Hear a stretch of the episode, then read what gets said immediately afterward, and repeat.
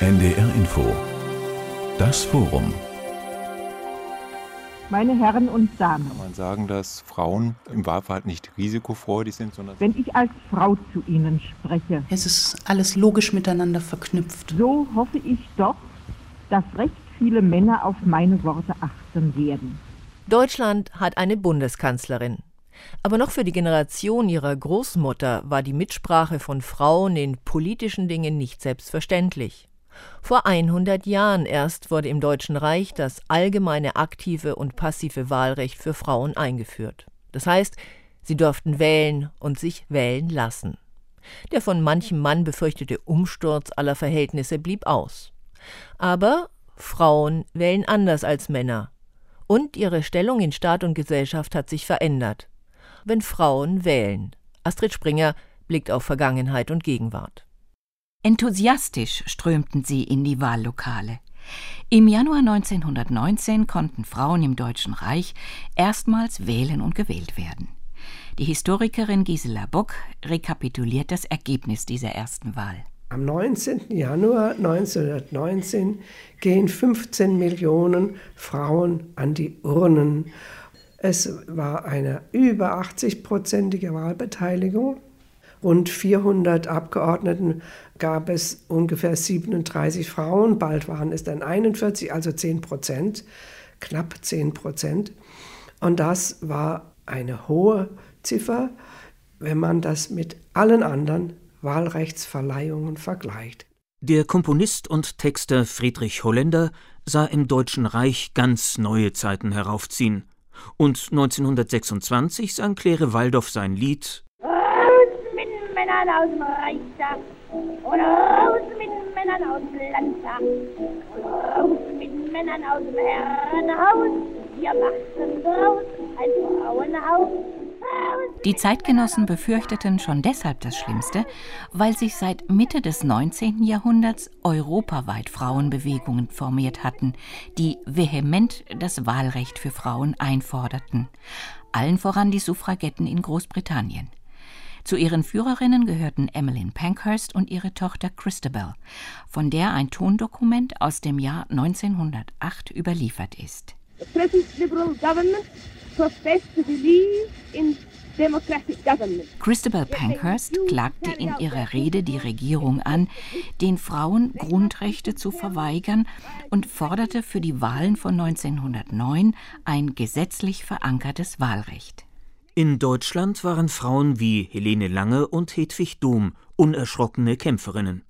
Und Gisela Bock ist sich sicher, dass die Frauen sich das erstritten haben, erobert oder wie auch immer.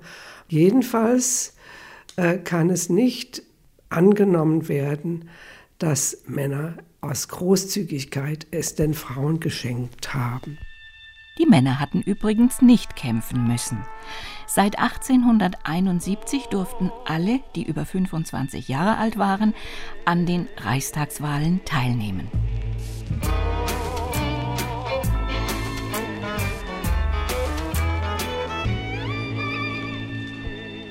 Widerstand gegen das Frauenwahlrecht hatte es vor allem bei den Konservativen gegeben.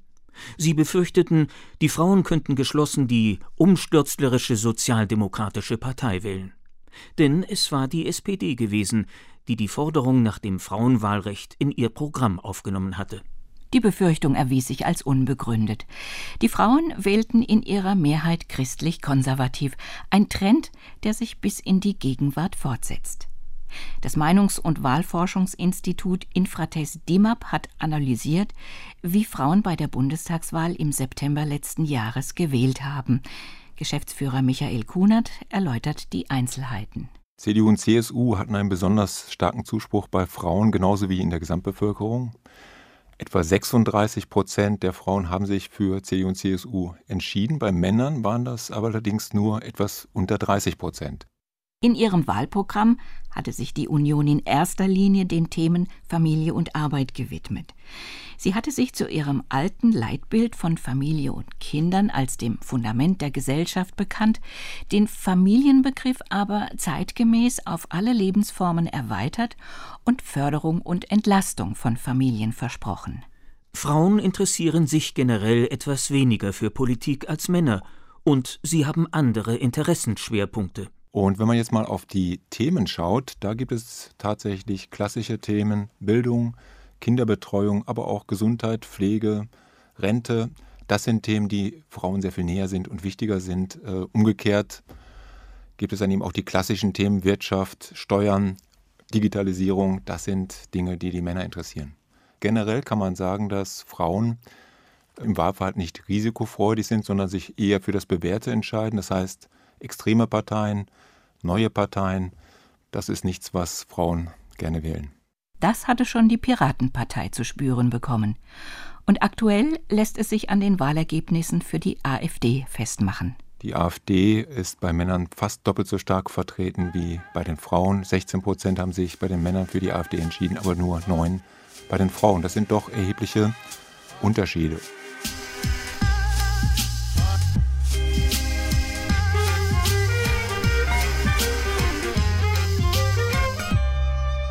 Doch von der Reichstagswahl 1919 zur Bundestagswahl 2017 sollte es für die Frauen als Wählerinnen und Bürgerinnen noch ein langer und steiniger Weg werden. Die erste Frau, die im Reichstag an das Rednerpult trat, war die Abgeordnete Marie Juchatz von der SPD. Dieser historische Moment ist als Tondokument nicht erhalten geblieben, aber es gibt im Deutschen Rundfunkarchiv eine Aufzeichnung aus dem Jahr 1926. Meine Herren und Damen, wenn ich als Frau zu Ihnen spreche, so hoffe ich doch, dass recht viele Männer auf meine Worte achten werden. Die Frau ist vollberechtigte Staatsbürgerin. Überlegen Sie, was das heißt. Es gibt viel mehr Frauen im wahlfähigen Alter als Männer. Zwar war die Frau nun vollberechtigte Staatsbürgerin, das bedeutete im Wesentlichen aber nur, dass sie wählen durfte und gewählt werden konnte.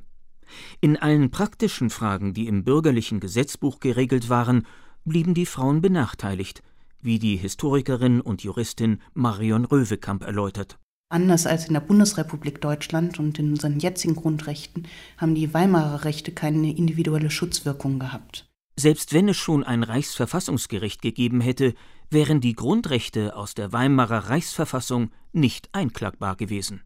Marion Röwekamp. Sie hatten keine faktische Wirkung. Und das war eins der großen Probleme, dass zwischen der Verfassung und dem BGB, das ja weiterhin bestand mit der absoluten Diskriminierung der verheirateten Frau, jetzt ein rechtlicher Riesenabgrund klaffte. Erst mit der Verabschiedung des Grundgesetzes 1949 sollte sich das ändern.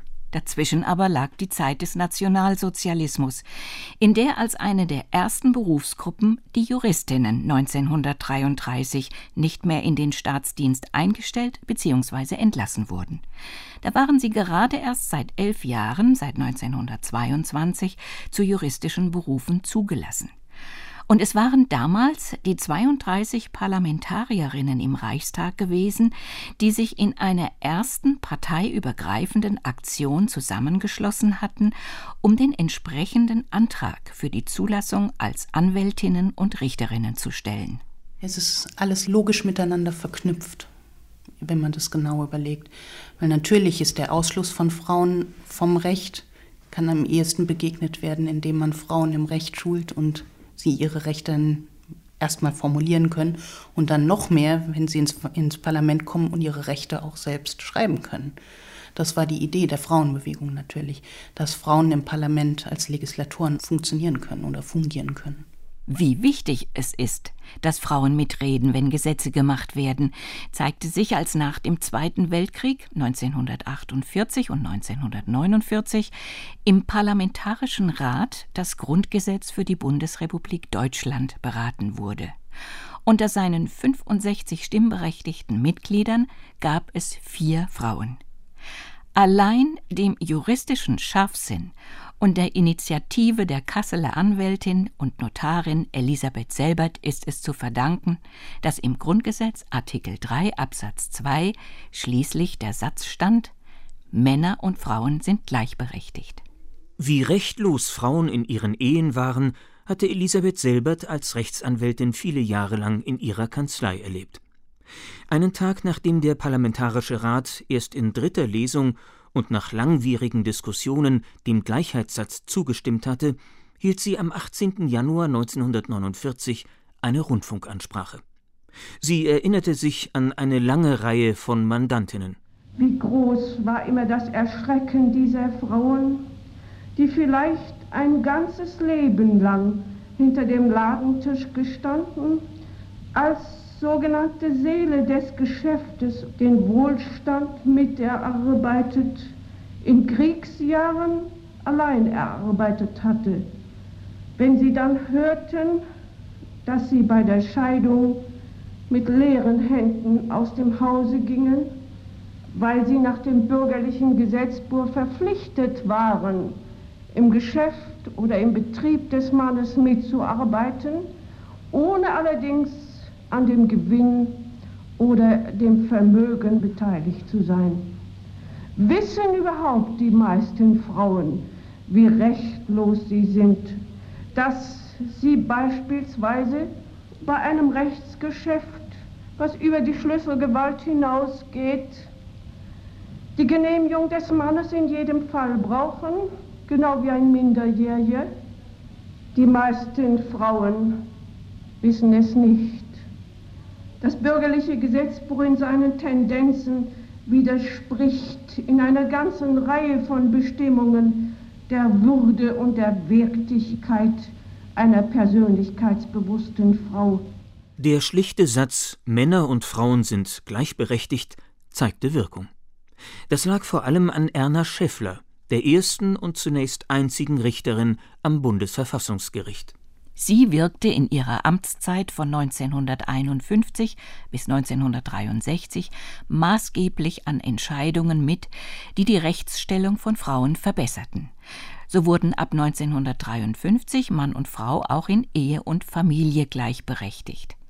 Das Vorrecht der Söhne, einen Hof zu erben, wurde abgeschafft und auch der sogenannte Stichentscheid wurde für verfassungswidrig erklärt. Er beinhaltete, dass der Ehemann das letzte Wort hatte, wenn sich Vater und Mutter über die Erziehung ihrer Kinder nicht einigen konnten.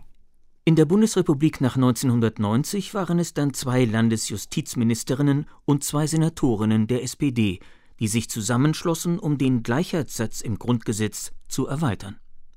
Seit 1994 steht in Artikel 3 Absatz 2 des Grundgesetzes die Verpflichtung des Staates dafür zu sorgen, dass bestehende Nachteile zu Lasten von Frauen beseitigt werden.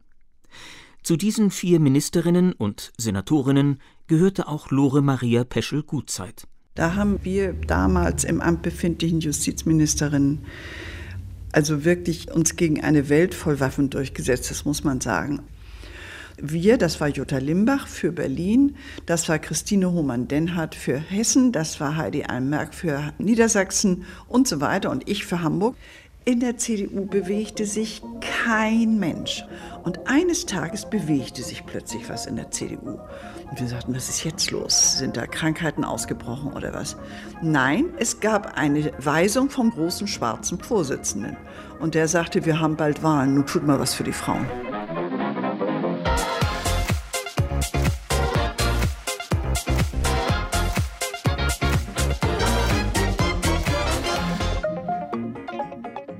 Tut mal etwas für die Frauen, hatte der damalige Bundeskanzler Helmut Kohl seine Partei aufgefordert.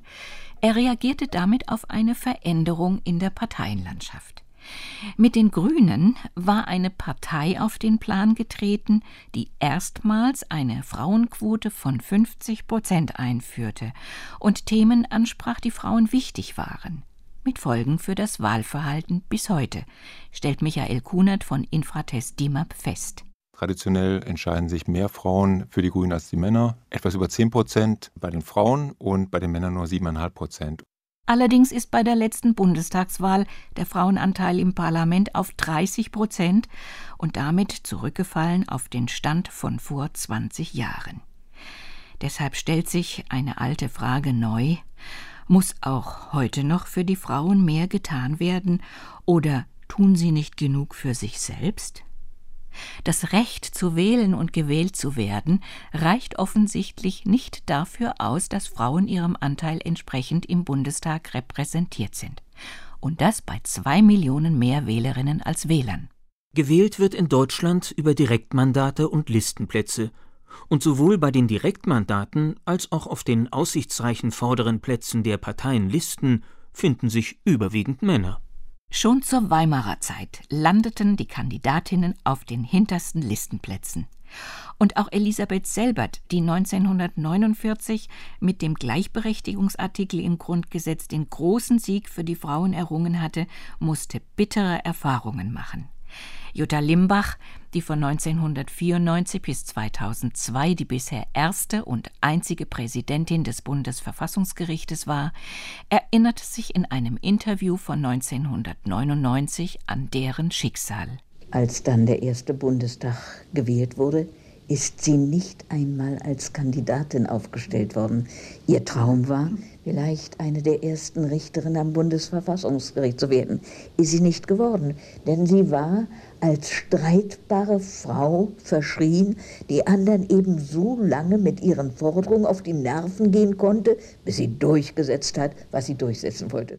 Nachdem der Frauenanteil im Bundestag nach der letzten Wahl auf rund ein Drittel gesunken ist, fordert Maria Versich, die Präsidentin des Deutschen Juristinnenbundes DJB, Zitat Die politischen Parteien müssen nicht nur um Wählerinnen werben, sondern auch um Kandidatinnen für politische Ämter.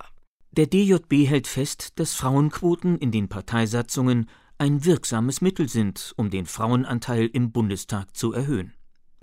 In der Pressemitteilung des Juristinnenbundes unmittelbar nach der Wahl heißt es Lediglich solche Parteien, die sich von vornherein per Satzungsrecht zur Quotierung ihrer Wahllisten verpflichtet haben, erreichen ein angemessenes Verhältnis von Frauen und Männern in ihren Fraktionen. FDP und AfD haben keine Quote.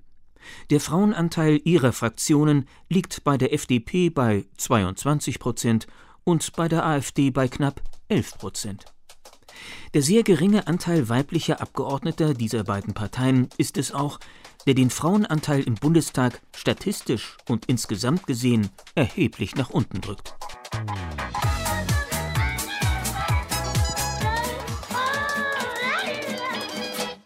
Offen ist die Frage, ob Frauen das mühsam erkämpfte Recht zu wählen und gewählt zu werden auch ausreichend wahrnehmen.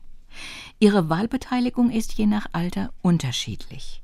Auffallend niedrig ist sie in der Altersgruppe zwischen 20 und 50 Jahren, wenn Beruf und Familie oft keine Zeit und Kraft mehr lassen für eine Beschäftigung mit der Politik.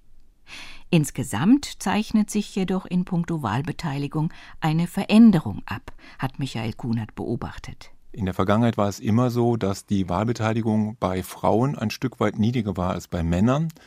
Bei der letzten Wahl war es zum ersten Mal fast gleich auf, also noch eine minimale Differenz äh, zwischen Männern und Frauen. Und das wird sich in Zukunft weiter ändern, denn bei den jüngeren Jahrgängen liegt die Wahlbeteiligung bei Frauen über dem von Männern. Und auch dafür gibt es einen Grund, meint der Wahlforscher. Ich glaube, das kann man auch damit erklären, dass eben die Schulbildung bei jungen Frauen inzwischen besser ist als die von Männern und äh, das macht sich hier bemerkbar. Ich glaube, nächste Bundestagswahl will ich darauf wetten, ist die Wahlbeteiligung bei Frauen höher als bei Männern. Raus mit den Männern aus dem Dasein. Oder raus mit den Männern aus dem Hiersein. Raus mit den Männern aus dem Dorfsein. Sie müssten längst schon fort sein. Raus mit den Männern aus dem Bau. Und in die Dinger mit der Frau. Wird nun wahr, was schon vor 100 Jahren befürchtet wurde, dass die Wählerinnen die politischen Verhältnisse auf den Kopf stellen? Michael Kunert hat gedanklich durchgespielt, wie der jetzige Bundestag zusammengesetzt wäre, wenn im September 2017 nur Frauen gewählt hätten. Er ist zu dem Ergebnis gekommen, nach Revolution sehe es nach wie vor nicht aus. Aber es gebe doch zwei wesentliche Unterschiede. Die CDU hätte alleine mit der SPD eine Mehrheit im Bundestag, wäre also nicht auf die CSU-Stimmen angewiesen. Und der zweite Punkt ist, nicht die AfD, sondern die Grünen wären die stärkste Oppositionspartei. In der Reihe Das Forum hörten Sie Wenn Frauen wählen, 100 Jahre Frauenwahlrecht. Eine Sendung von Astrid Springer, Redaktion Ulrike Bosse.